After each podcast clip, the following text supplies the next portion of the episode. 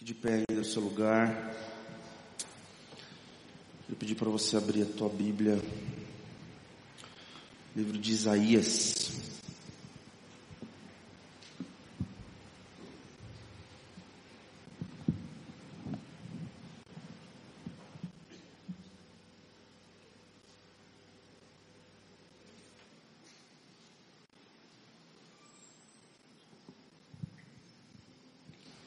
57, versículo 15.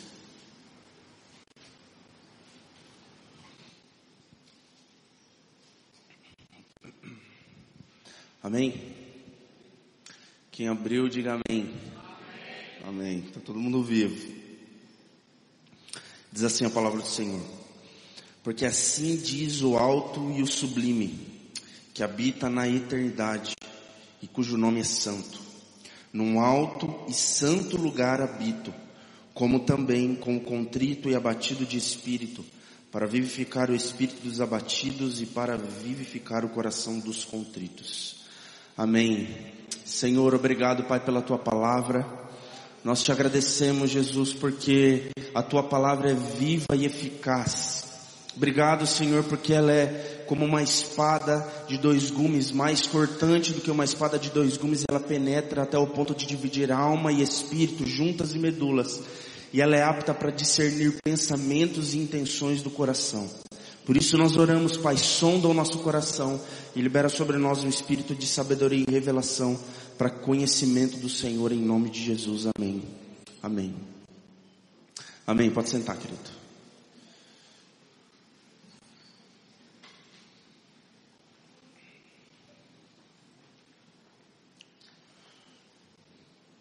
Amados, eu estou convicto de que essa é a mensagem que nós precisamos ouvir da parte de Deus nessa noite. Amém? Nós estamos vivendo é, dias, talvez, como muitos dizem, muito sombrios na face da terra.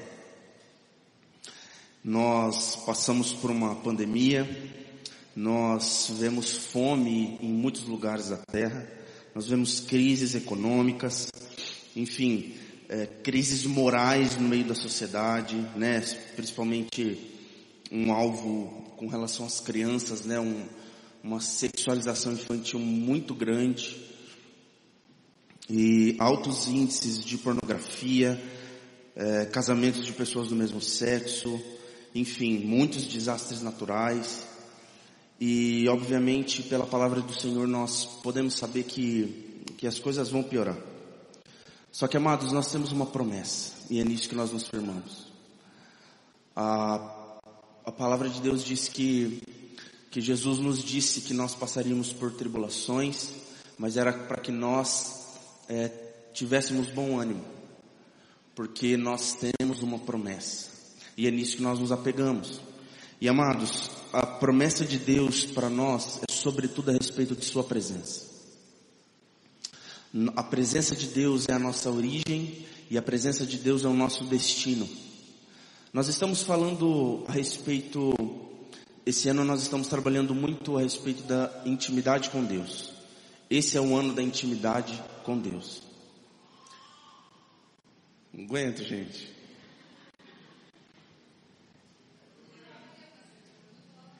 Está dando glória, né? Esse é um ano da intimidade com Deus. E nesse mês especificamente nós estamos falando a respeito de avivamento. E amados, quando nós vamos para a palavra de Deus, nós podemos perceber que a presença de Deus, ela é a origem e o destino do ser humano. E nós vamos poder ter a, a percepção disso através da escritura. Qual é a promessa de Deus a respeito da sua presença para nós, filhos do Senhor? Qual é a promessa de Deus para você? Qual é a promessa de Deus para mim com relação à sua presença? Amados, Deus ele é um ser singular.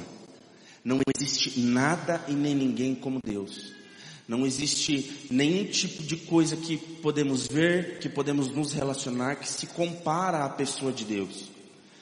E quando nós pensamos a respeito disso, nós podemos ter a certeza de que quando ele diz que ele é soberano, ele de fato é soberano. E nós não podemos nos esquecer que o reino de Deus, como nós cantamos aqui, ele é um reino eterno. Irmãos, a palavra diz que Deus ele está sentado num alto e sublime trono. E isso diz respeito a um Deus que governa sobre as nações. Amém? Você pode crer nisso? Que Deus ele governa sobre as nações? Amados, nada do que acontece nas nações, Deus já não sabia de antemão. Nada. Deus sabe quem, quem vai ser eleito. E isso, para nós, amados, é, é motivo de, de paz e alegria. Porque nós temos a certeza do que acontece com a nossa vida é provisão de Deus. Mesmo que, não, que a gente não queira. Mas talvez isso seja um, um toque de esperança no coração de alguns. Porque nós temos a certeza de que o governo de Deus sobre as nações, ele é eterno. O Salmo 2 fala muito bem a respeito disso. De que as nações, elas tramam e imaginam coisas vãs. Mas o Senhor do alto do seu trono, ele ri. Ele ri e zomba deles. Por quê? Porque Deus, ele tem um governo sobre as nações. Então a primeira coisa que eu queria dizer é que Deus, ele é único. Não há ninguém como Deus. Amados, a palavra de Deus, ela quando, quando fala a respeito de sua presença, ela traz uma distinção entre a onipresença de Deus e a presença manifesta. E eu queria trazer isso como fundamento para nós. Quando nós falamos a respeito da, da onipresença de Deus, nós podemos ter a certeza de que Deus está em todos os lugares. Próximo de nós. Deus está no nosso trabalho, Deus está na nossa casa, Deus está, amados, nas tribos mais longínquas do Amazonas. Deus está lá. Existe uma história de um, de um padre que ele, ele era missionário na Índia e ele viu alguns, é, alguns servos hindus batendo numa árvore e dizendo assim, perguntando, estás aqui? Estás aqui? Com relação à sua divindade. Mas um cristão bem instruído na palavra de Deus pode ter a certeza de ter uma resposta para esses homens. Sim, o Deus eterno está aí. O Deus eterno está aqui. O Deus eterno está em todos os lugares porque Ele é onipresente. E isso, amados, é motivo de bem-aventurança para nós. Porque da mesma maneira que uma criança chora de dor no colo de sua mãe, nós podemos ter a certeza de que quando nós estamos passando por qualquer tipo de sofrimento, Deus está conosco. Amém? Você pode dizer um amém por isso? Deus está com você em todos os momentos. Amados, Deus está com você até quando você peca. Nós precisamos criar uma consciência da presença de Deus. Ele está conosco em todos os momentos. A palavra de Deus, ele, ela, a respeito de sua presença, e a teologia diz a respeito de duas coisas diz que, eu vou explicar isso, mas diz que Deus, ele é imanente à sua criação e ele é transcendente. Quando a palavra de Deus diz que ele é transcendente, significa que ele está num alto e sublime trono. Mas como quando a palavra diz que Deus ele é imanente, está dizendo que mesmo que ele está num alto e sublime trono, ele está, sabe, olhando para a sua criação. Ele está olhando para os seus filhos e desejando fazer o melhor para eles. Então, amados, Deus, Ele está no alto e sublime trono? Sim, mas Deus também está conosco. Deus está no, num alto e sublime trono como um rei governando, independente de nós? Sim, mas também Deus está no meio de nós, olhando para nós, nos se relacionando conosco. Essa é a promessa. Isaías 6 fala a respeito disso de que Deus estava num alto e sublime trono e a orla das suas vestes enchiam o templo. Salmo 113 diz: Quem há semelhante o Senhor nosso Deus, cujo trono está nas alturas, que se inclina para ver o que se passa no céu sobre a terra. Ele ergue do pó o desvaído e do monturo o necessitado. Então nesse salmo diz que Deus está, o seu trono está nas mais altas alturas, mas ele se inclina para os homens. Ele se inclina para mim e para você. Isso é, é bênção para nós, poder ter a certeza disso, de que o nosso Deus, embora seja um rei soberano, ele também ele se dobra e, e, e olha para a sua criação e olha para os seus filhos, desejando o bem dos seus filhos e trabalhando por isso. Amém? Tem uma música que eu gosto muito. Será que a gente pode cantar junto? A capela? Tu és soberano sobre a terra, sobre os céus, tu és Senhor absoluto. E tudo que existe acontece, tu sabes muito bem. Tu és tremendo e apesar, e apesar dessa glória que tens, tu te importas comigo também.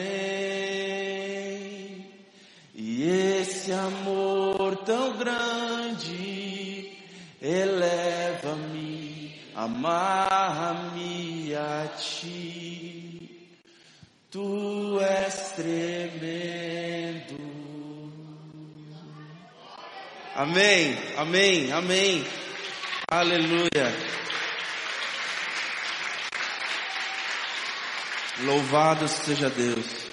Ele está num alto e sublime trono, mas ele se importa comigo, com você.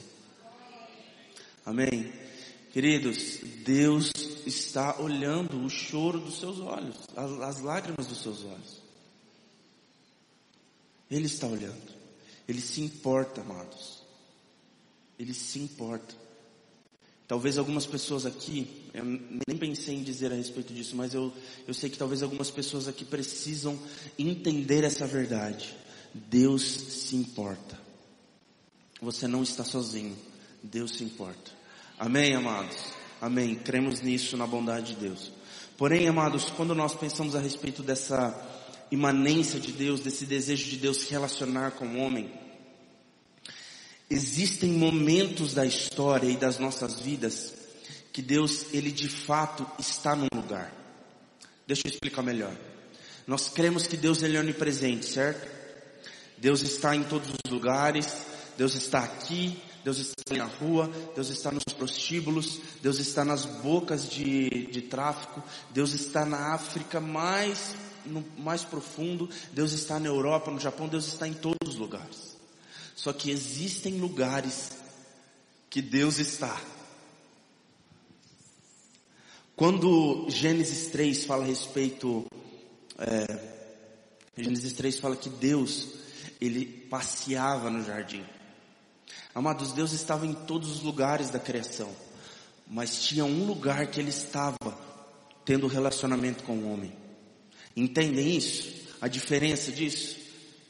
Existe uma, uma verdade na palavra a respeito da onipresença de Deus e a respeito de Sua presença manifesta. Deus está em todos os lugares. Amados, Deus estava em todos os lugares do deserto onde Moisés estava mas a sua presença se manifestou ali naquela sarça ardente. Entendem? Deus se manifestou ali, e porque Deus se manifestou ali, aquele lugar ficou santo, e Deus disse para que Moisés precisasse tirar as sandálias dos seus pés. Deus estava em todos os lugares, mas um momento, Deus, a palavra diz que lá, que Jacó lutou, Jacó lutou com Deus. Entendem? Deus está em todos os lugares, mas Deus estava lá. Ele se manifestou naquele lugar. Moisés falou face a face com Deus no monte. A palavra diz que haviam raios, trovões, eu não vou me arriscar a falar essa palavra, mas o soar de trombetas, porque Deus estava lá. A presença manifesta de Deus estava naquele lugar pastor Aderbal pregou para nós na domingo passado a respeito de 2 Crônicas 7, quando a presença de Deus se manifestou no templo de Salomão. Deus estava em todos os lugares do reino. Amém? Sim ou não? Mas Deus estava se manifestando lá. Amados, na nova aliança, a palavra diz que o Espírito Santo caiu sobre aqueles homens lá em Atos 2. Deus estava em todos os lugares, mas a sua presença estava sendo manifesta ali. Então, amados, Quando nós vamos para a narrativa bíblica e nós vemos no decorrer da escritura a respeito desses eventos, nós podemos ter uma certeza de que a presença de Deus é a nossa origem e é o nosso destino. Amados, a presença de Deus é o lugar de onde nós saímos por causa do pecado e é o lugar onde nós estamos indo por causa da cruz de Cristo. Efésios 1, 3 ao 4 diz, Bendito o Deus e Pai de nosso Senhor Jesus Cristo, o qual nos abençoou com todas as bênçãos espirituais nas regiões celestiais. Em Cristo, como também nos elegeu nele antes da fundação do mundo para sermos santos e irrepreensíveis diante dele. Amados, nós fomos eleitos antes da fundação do mundo para um lugar diante de Deus, para um lugar diante de Sua presença. E quando nós pegamos esse texto e começamos a ver o que aconteceu no Éden, depois a, a, o pecado e sucessivamente, nós podemos perceber que Deus ele está conduzindo o homem para esse lugar, conduzindo os seus filhos para esse lugar. Amados, quando Deus ele cria a, a, terra, ele cria um lugar para ele poder se relacionar com o homem. Nós vimos ali em Gênesis 3:8 que Deus ele passeava no jardim na viração do dia. Então Deus ele planta um jardim, coloca o homem lá e mantém relacionamento diário com ele.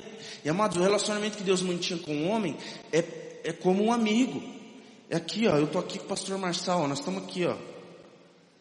Tô aqui, ó. Tô vendo ele.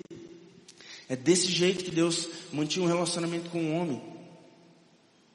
Então, Deus ele cria todas essas coisas Toda a criação de Deus tem um único objetivo: servir de santuário para a sua presença.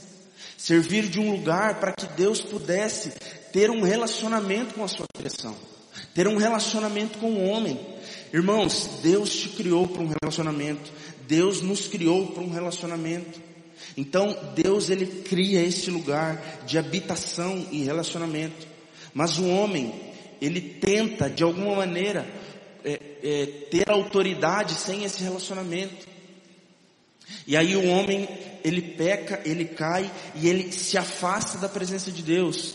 Irmãos, Deus ele sempre está indo atrás do homem, o homem sempre querendo se esconder de Deus.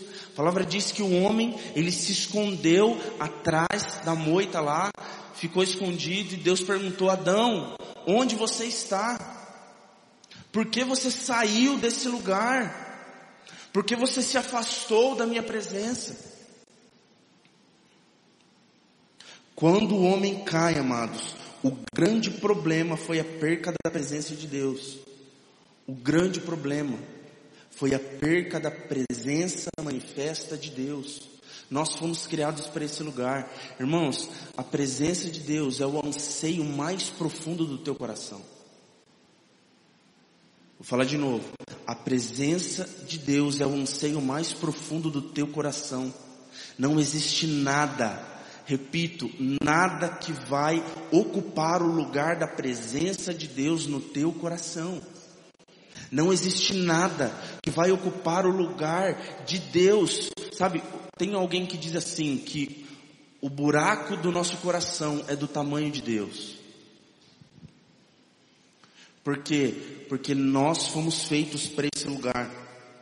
E depois quando, depois dessa perda dessa presença, Gênesis 4:26 fala, fala, começa a, a, talvez até de maneira lenta a busca dos homens para restaurar esse lugar. Então Gênesis 4:26 fala que os homens começaram a invocar a presença de Deus.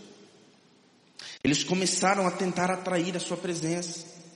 Gênesis 4:26 depois, lá em Gênesis 5, fala que Enoque andou com Deus. Depois fala a respeito do, caminho que Noé fez andando com Deus. E depois, antes da aliança de Deus com o homem, é, fala a respeito de Babel. Dos homens querendo chegar a Deus, querendo se chegar a Deus, mas com, com uma motivação e um propósito errado. Então os homens eles se unem para chegar a Deus, para que o seu próprio nome seja conhecido, seja famoso. E aí que está o erro. Deus ele confunde as línguas. Aí em Atos 2, Deus ele derrama o seu espírito e percebe que os homens estão querendo apenas fazer com que o nome de Cristo seja conhecido. E aí todas as línguas são unidas.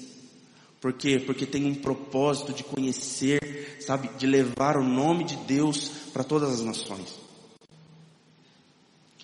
Depois de Babel, amados, nós vemos talvez uma grande interferência de Deus em fazer uma aliança com o homem. Então Deus ele se aliancia e, e, e chama Abraão para o começo de uma aliança para que a partir de Abraão uma nação seja levantada para que enfim uma nova aliança seja estabelecida por meio de Jesus Cristo. Para tudo isso para quem amados? Para que a presença de Deus seja restaurada no meio dos homens. Nós vimos sucessivas vezes, a palavra diz que Deus ele falava com Abraão, né? Isso a, a, a teologia diz que é teofania, quando Deus ele descia e, come, e conversava com Abraão. Nós vemos alguns episódios com relação a isso. Então, Deus ele faz uma promessa para Abraão de que as nações da terra elas seriam abençoadas a partir do relacionamento e da aliança que Deus tinha com Abraão. Depois, amados, nós vemos a aliança que Deus ele faz com Moisés. A aliança de Deus com Moisés no Sinai. E Deus, ele, ele entrega um protótipo de algo que os homens poderiam experimentar a presença de Deus, que era o tabernáculo. Então, Moisés, ele vê o tabernáculo celestial, vê os moldes corretos daquilo que Deus espera e aí ele chama o povo, o povo oferta, e eles constroem esse lugar. E esse lugar, amados, talvez naquele tempo era o meio da presença de Deus ser manifesta no meio dos homens.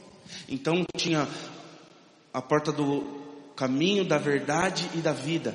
Então o átrio, o lugar santíssimo e o santo dos santos, que era o lugar da presença manifesta de Deus.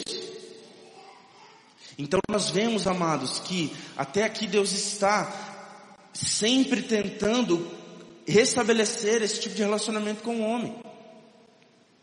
Então, para que o homem pudesse chegar, para que o sumo sacerdote pudesse chegar nesse lugar, ele precisaria passar e estar tá lá no átrio, se sacrificar, lavar suas mãos, depois entrar, né, ter o, o candelabro e tudo mais, depois, com uma santidade extrema, ele poder ter acesso a esse lugar. Um lugar, amados, que está acessível a nós hoje.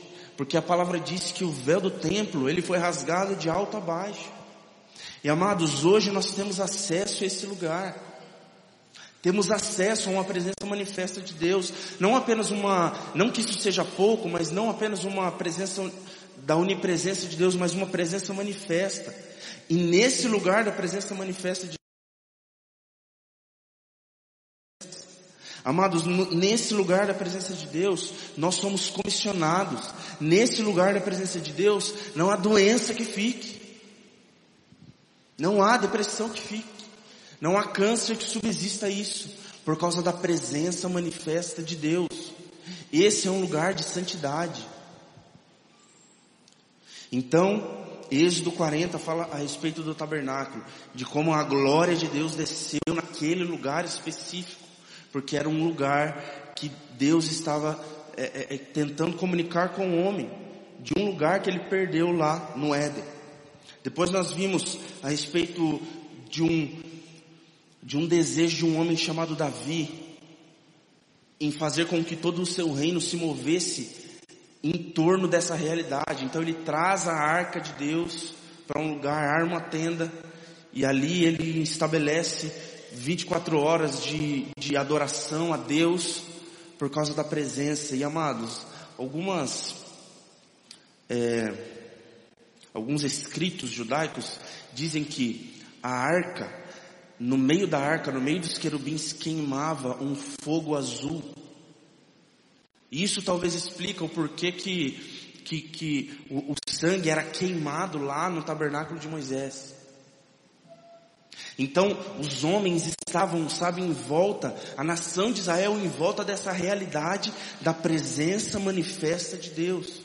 Porque esse é o lugar que nós nunca deveríamos ter saído. Então, depois que Davi morre, Salomão constrói o templo, e nós vimos ali a, a descida da presença de Deus em, em 2 Crônicas 7, que fala a respeito disso. Depois, irmãos, disso nós vemos consecutivas corrupções do povo. Ezequiel 10 fala que a glória do Senhor afastou-se da entrada do templo. Porque os homens começaram a ser idólatras e a idolatria entrou para dentro do templo e a glória de Deus se foi, e a sua presença se foi novamente. Depois nós temos Zorobabel, Esdras e Neemias na reconstrução da cidade. Só que, amados, a, a grande questão e o grande pontapé inicial, talvez, para a realidade humana com relação à presença de Deus, foi quando Jesus Cristo, o Deus eterno, se encarnou. Vocês entendem o, que significa isso? O Deus eterno aquele que estava desde o princípio da criação, estava sentado num lugar de autoridade. Ele se esvai e desce. Filipenses fala a respeito disso. Que nós precisamos ter o mesmo sentimento que houve em Cristo Jesus, que não usurpou ter a forma de Deus. Ele se humilhou, se negou e foi obediente até a morte de cruz. Então, Emanuel, Deus conosco, Isaías 7,14. Por isso, o Senhor mesmo lhes dará um sinal. A virgem ficará grávida e dará à luz a um filho e o chamará Emanuel. E Emanuel é Deus conosco. Deus em toda a sua plenitude, habitando num, num corpo humano, ali com os homens, morrendo numa cruz do Calvário.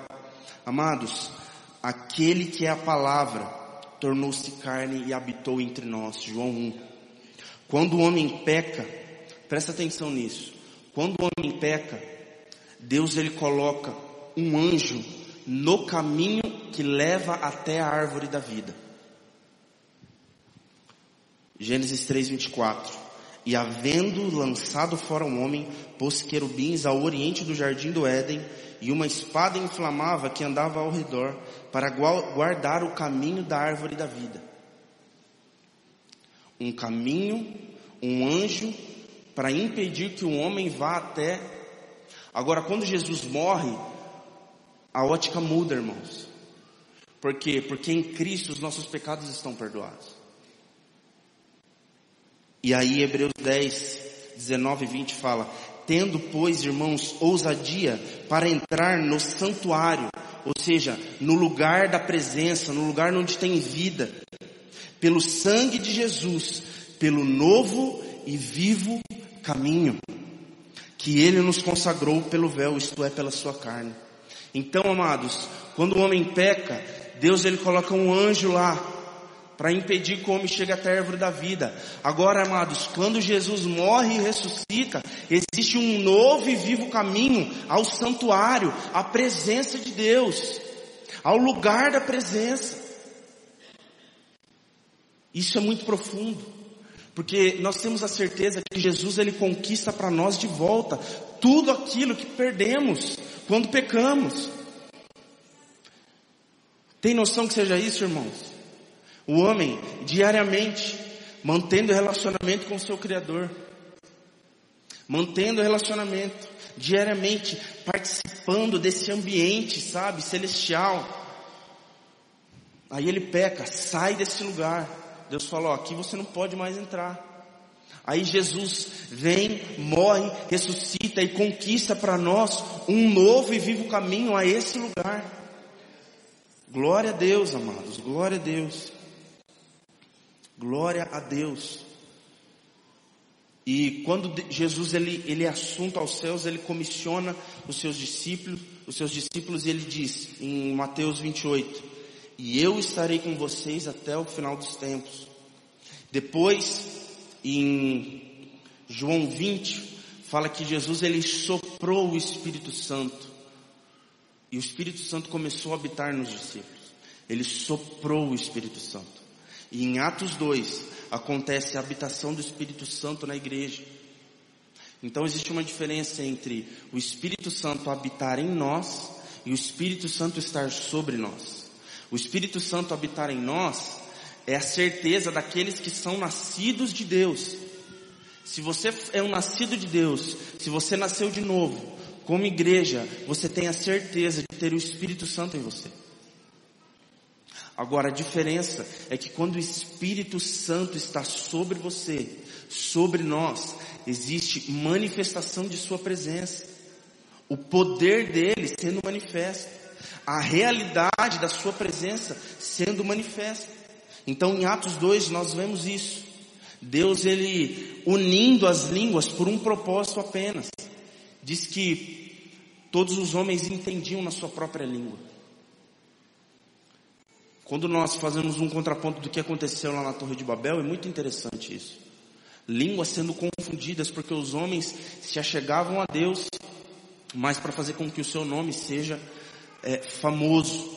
Agora em Atos 2, algo totalmente diferente. Homens buscando a Deus, tendo intimidade com o Espírito Santo, com um propósito apenas. Aí, meus amigos, porque em Babel, os homens, Deus fala assim, eu preciso descer, porque eles têm uma língua só e eles vão, vai, vai acontecer, entendeu? O que eles querem. Preciso intervir. Aí em Atos 2, Deus fala, não, vocês estão no caminho certo. É isso mesmo preguem o evangelho. Essa é a grande comissão, sabe?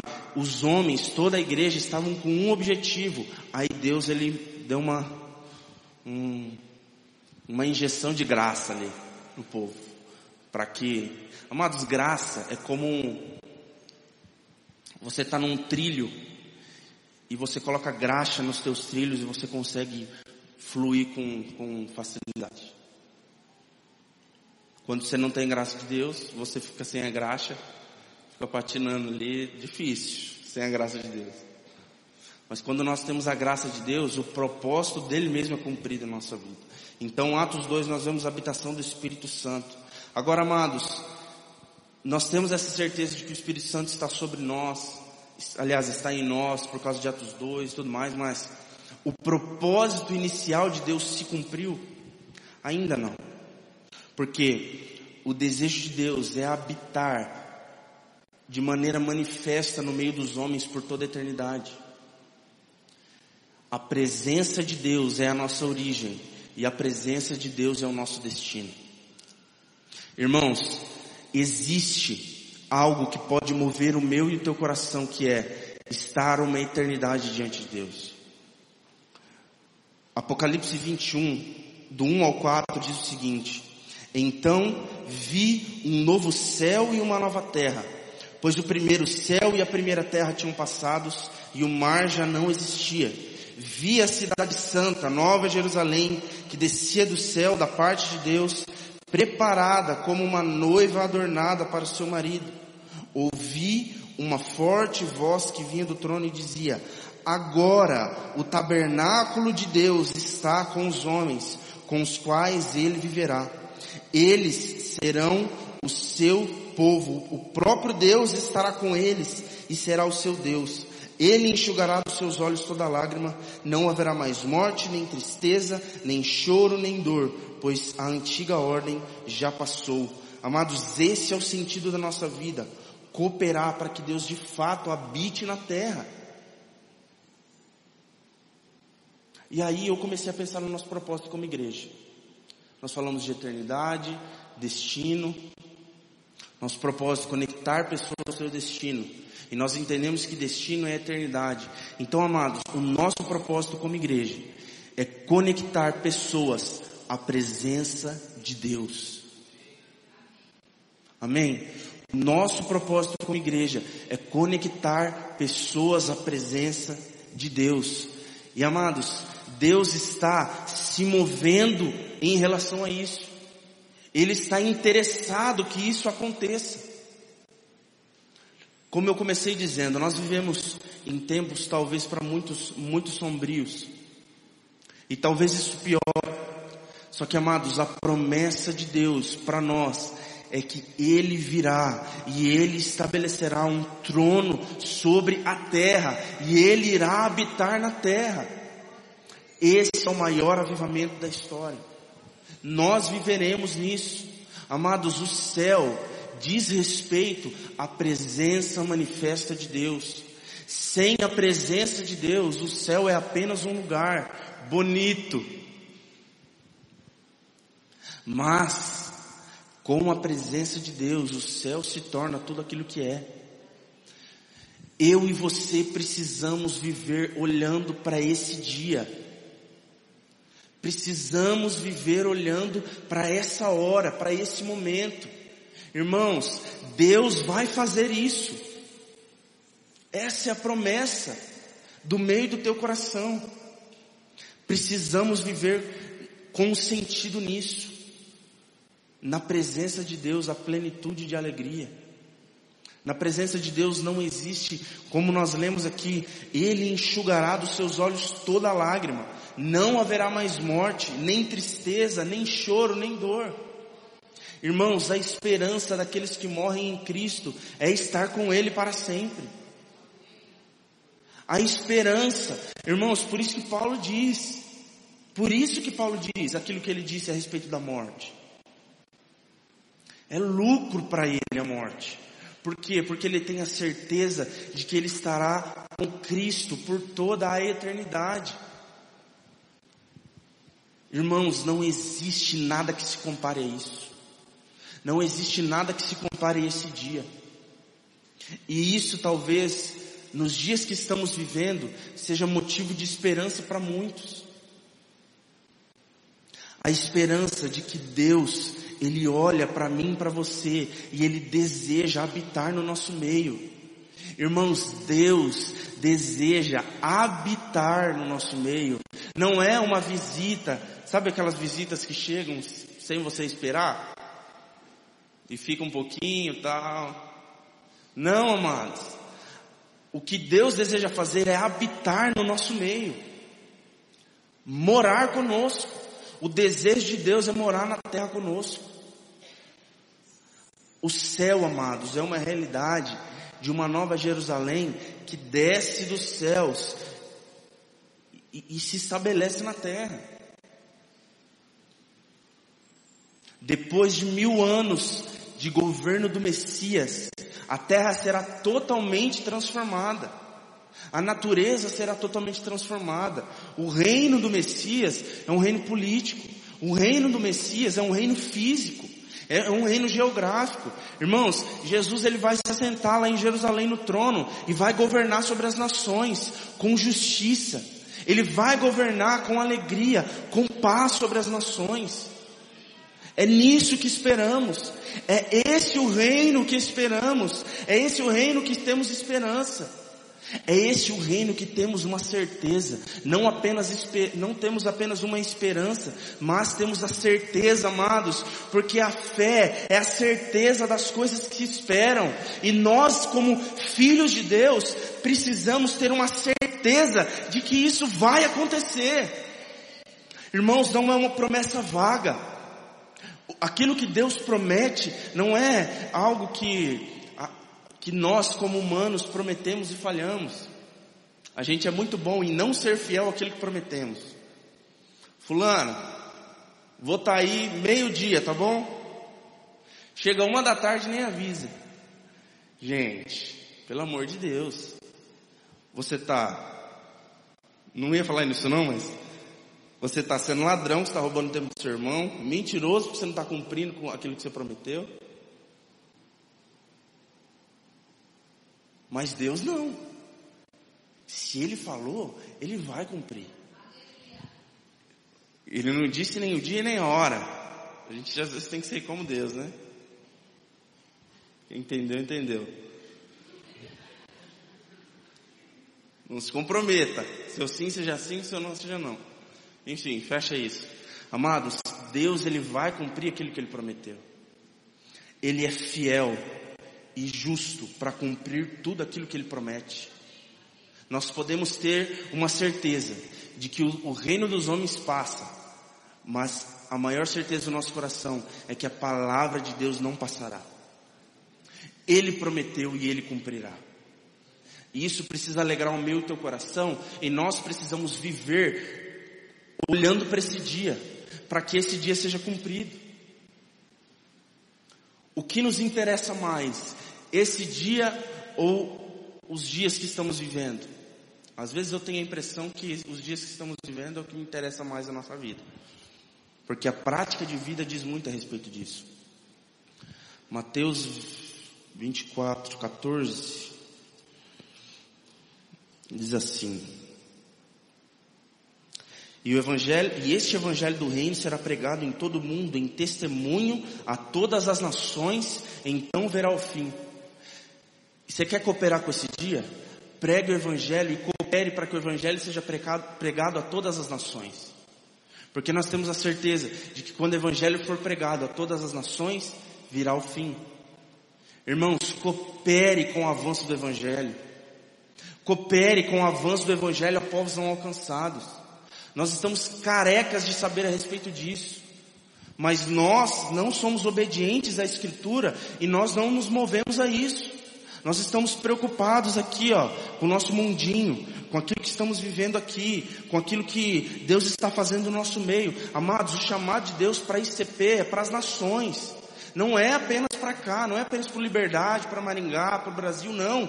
Nós temos um chamado de Deus para impactar nações, para investir em nações, para enviar missionários. Há lugares onde o Evangelho não foi alcançado. Irmãos, como que o Evangelho chegou até nós? Como que o Evangelho chegou até, até o Brasil, até Maringá? Como? Porque homens e mulheres saíram do seu conforto e escutaram a palavra de Deus e foram para um lugar, avançaram com o Evangelho. Precisamos fazer, fazer alguma coisa a respeito disso. Porque quando nós fazemos isso, nós estamos cooperando. Quando nós clamamos Maranata, nós precisamos viver uma vida que clama Maranata. Não é apenas clamar e dizer vem Jesus, mas nós, se nós não estamos cooperando com isso, se nós não estamos cooperando com o avanço, eu vou orar para que Deus levante no nosso meio famílias que se disponham a ir até os povos não alcançados. Nós precisamos, amados. Esse é o, sabe por quê? Porque se nós nos movermos como igreja em direção a isso, nós teremos a autoridade completa diante de Deus e dizer: Vem, Senhor, nós estamos cooperando, nós estamos investindo, sabe? As, as minhas finanças estão sendo investidas nesse lugar porque nós estamos em busca desse lugar. Essa semana vai, ter, vai começar de novo ponto céu. 20% do valor arrecadado a gente vai enviar para as nações. Uma das formas que você pode cooperar. Como igreja. Para encerrar. Deus ele tem um desejo. Deus ele tem um alvo. Deus ele tem um foco. Ele iniciou isso no Éden com Adão. O homem perdeu e durante toda a história da humanidade, durante toda a história da humanidade, Deus ele está tentando recuperar esse lugar. Você pode ficar de pé.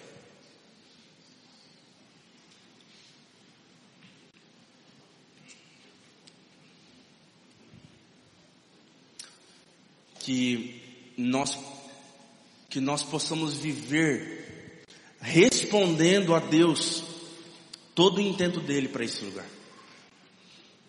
Que nós possamos viver a nossa vida olhando para esse dia. E amados, tenha uma esperança no seu coração. Aliás, tenha uma certeza no seu coração.